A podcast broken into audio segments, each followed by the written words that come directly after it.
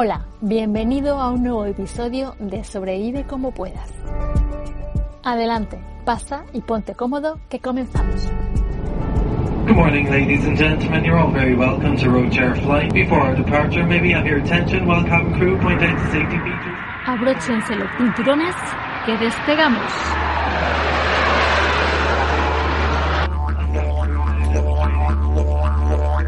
Iniciamos viaje rumbo a Australia, el sexto país más grande del mundo en extensión, pero con su tercera parte del país desértica. Espero que hayáis metido en la maleta el diccionario de inglés o contéis con un buen nivel de conversación en este idioma, porque esta es la lengua oficial del país. Seguramente, cuando estudiabais en el colegio, aprendisteis en la división convencional de los continentes que el quinto continente era Oceanía. Pues bien, Australia se encuentra dentro de Oceanía, donde se incluyen también las islas del Pacífico como Nueva Zelanda. Mientras decidimos si nos tomamos un aperitivo o no en el avión, voy a contaros algunos detalles curiosos de Australia para saber un poquito más antes de aterrizar y así poder integrarnos como uno más en sus calles. El país ha estado habitado desde hace más de 40.000 años por los aborígenes australianos.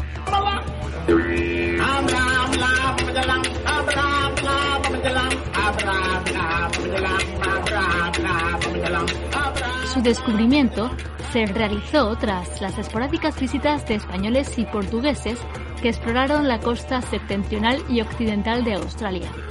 Las exploraciones iniciadas en el siglo XVII fueron continuadas por pescadores neerlandeses, exploradores y comerciantes europeos.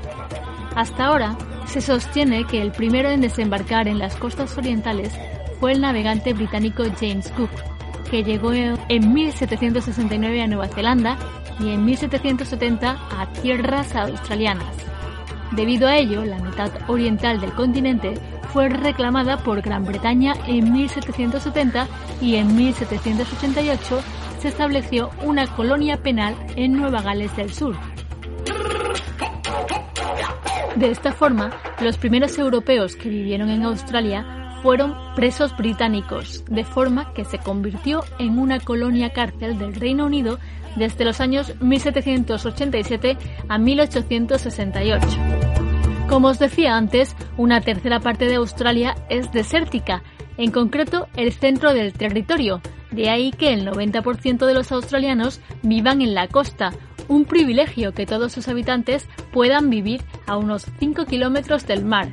El país también es el continente más plano del mundo con una altura media de tan solo 330 metros sobre el nivel del mar. Además, es uno de los países menos poblados del mundo, con unos 24 millones de habitantes, lo que equivale a 2,66 personas por kilómetro cuadrado, algo que genera una curiosa estadística, y es que hay más ovejas que personas, con una cifra de 100 millones de animales bovinos. Entre la fauna australiana se encuentran algunos de los animales más peligrosos del mundo, algunos de los ejemplos son una medusa que con su veneno puede matar en unos pocos minutos. También encontramos cocodrilos de agua dulce y de agua salada, serpientes y abejas y arañas venenosas. En concreto hay más de 1500 especies de arañas, pero no, no todas ellas venenosas por suerte. Llama la atención encontrarnos otra especie como son los camellos salvajes que se cuentan también por millones. En contraposición, encontramos otras fantásticas especies animales en Australia y que solo podemos ver en este maravilloso país. Os hablo, por ejemplo, de los emus o los koalas que se pasan la vida durmiendo y comiendo y que se alimentan de hojas de eucalipto, que por cierto, en vuestra visita a Australia tened cuidado con este particular alimento, pues sus hojas son tóxicas. Los primos de los koalas son los wombats y casi que los cuocas, en serio, os animo a buscar imágenes en internet de ambos animales, pues las tres especies, contando a los koalas, son de lo más adorable y muy desconocidos para nosotros. También, aunque sea algo más asquerosillo, podéis buscar fotografías de las cacas de los wombats, porque resulta curioso que es que la hacen de forma cuadrada. En serio, si no me creéis, buscadlo. Y por finalizar con la fauna, en Australia encontramos también a su especie animal más famosa, los canguros, que también superan en número a los australianos. Y sí, por si estabais pensando en él, también encontramos allí al famoso demonio de Tasmania que veíamos en los dibujitos de la Warner en la década de los 80 y 90. Una de las curiosidades de la palabra canguro es que significa no te entiendo en el idioma de los aborígenes. Se dice que cuando los exploradores de James Cook preguntaron a los autóctonos cómo se llamaba aquel curioso animal que pegaba saltos, respondieron gangurru, lo que significa no te entiendo. Así que esa respuesta se tradujo como la palabra que conocemos hoy como canguro. Y volvemos a la civilización humana para deciros que las ciudades más pobladas de Australia y más grandes son Sydney y Melbourne, seguidas por Brisbane, Perth, Adelaide y Gold Coast. Y aunque estas son las más pobladas, debo deciros que no, ninguna de ellas es la capital del país. La capital es Canberra, a pesar de que no es tampoco ni siquiera la más conocida. Fue creada de cero como capital administrativa en torno al año 1910 mediante un compromiso entre Sydney y Melbourne. Australia es un país muy cosmopolita. El 30% de sus habitantes no nació allí. Respecto a los aborígenes, conviven más de 400 etnias diferentes, aunque su número representa solo el 3% de la población, y es que hubo una gran pérdida de ellos con la colonización, como ha ocurrido también en otros tantos lugares. De hecho, en 2008 el gobierno de Australia pidió perdón por ello. En cuanto a su gastronomía, esta no es demasiado famosa en el extranjero, pero en realidad los australianos le dan una gran importancia a la cocina y han integrado en sus platos recetas y sabores asiáticas y europeas. Además, entre sus menús se incluyen habitualmente la carne de canguro, la cual es muy apreciada. Destaca también que el país tiene varias regiones vinícolas, donde se produce un vino de bastante buena calidad.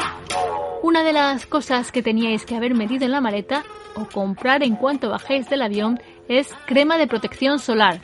Y es que Australia es el país con más casos de cáncer de piel porque se encuentra justo debajo del agujero de la capa de ozono. Por último, vamos a hablar ahora de algunas recomendaciones que os quiero dar de lugares que tenéis que visitar durante vuestra estancia. No os podéis marchar sin ver el lago Hillier, situado en Middle Island y que es de un profundo color rosa y que incluso si cogierais agua de dicho lago en un recipiente no cambiaría de color, lo cual a mí por lo menos me resulta bastante asombroso. Otro de los lugares singulares es la Gran Barrera de Coral, el mayor arrecife de coral que está situado al nordeste de Australia y que es de una belleza extraordinaria. Tampoco podemos dejar de visitar el Parque Nacional de Urulu, uno de los iconos naturales de Australia y que es una formación rocosa considerada Patrimonio de la Humanidad por la UNESCO. Sobre este paraje existen algunas leyendas, como la de que el monolito Urulu, de casi 350 metros de alto, ha estado protegiendo estas tierras sagradas y a sus habitantes desde que surgió. Siguiendo con los paisajes naturales que no te puedes perder durante tu visita, nos desplazamos hasta la región de Blue Mountains. En esta zona es donde los europeos crearon las cárceles por considerarla una zona impenetrable. Además de los maravillosos bosques de eucalipto que podemos encontrar en este lugar, otro de sus principales atractivos turísticos son los denominados como la escalera gigante, las tres hermanas, las cuevas Yenolan y el ferrocarril Catumba, uno de los más abruptos del mundo.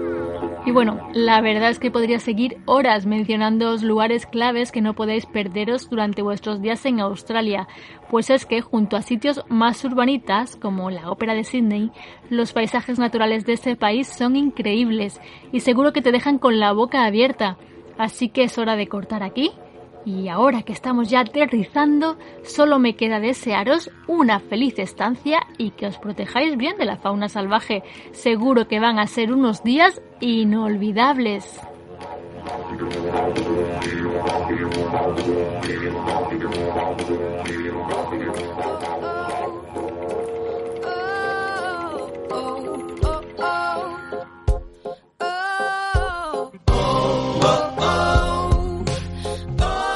El apartado musical hoy vamos a hablar de la banda del rock madrileña Morgan.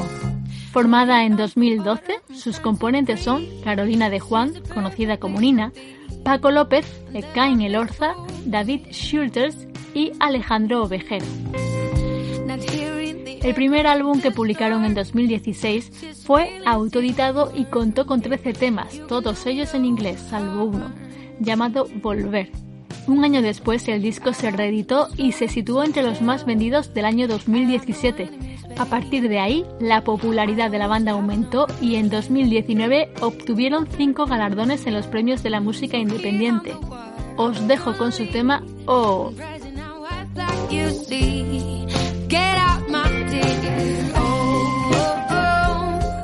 Y en el apartado de una cita para reflexionar, me despido hoy con las palabras de Johann Caspar Lavater, quien fue un escritor, filósofo y teólogo protestante suizo de lengua alemana, que vivió en el siglo XVIII y llegó a ser una de las personalidades literarias más influyentes de su época. La frase con la que me despido invita a reflexionar sobre la sabiduría y dice así, si quieres ser sabio, aprende a interrogar razonablemente a escuchar con atención, a responder serenamente y a callar cuando no tengas nada que decir.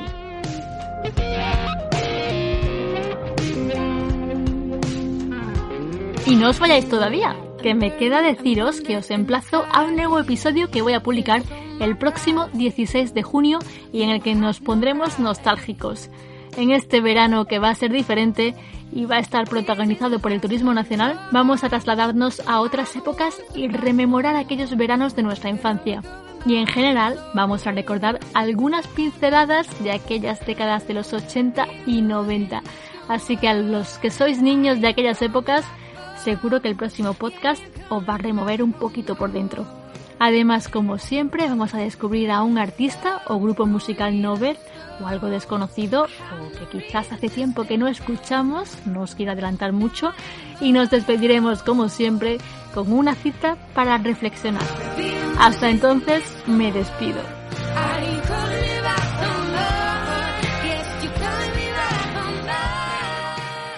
Nos escuchamos pronto.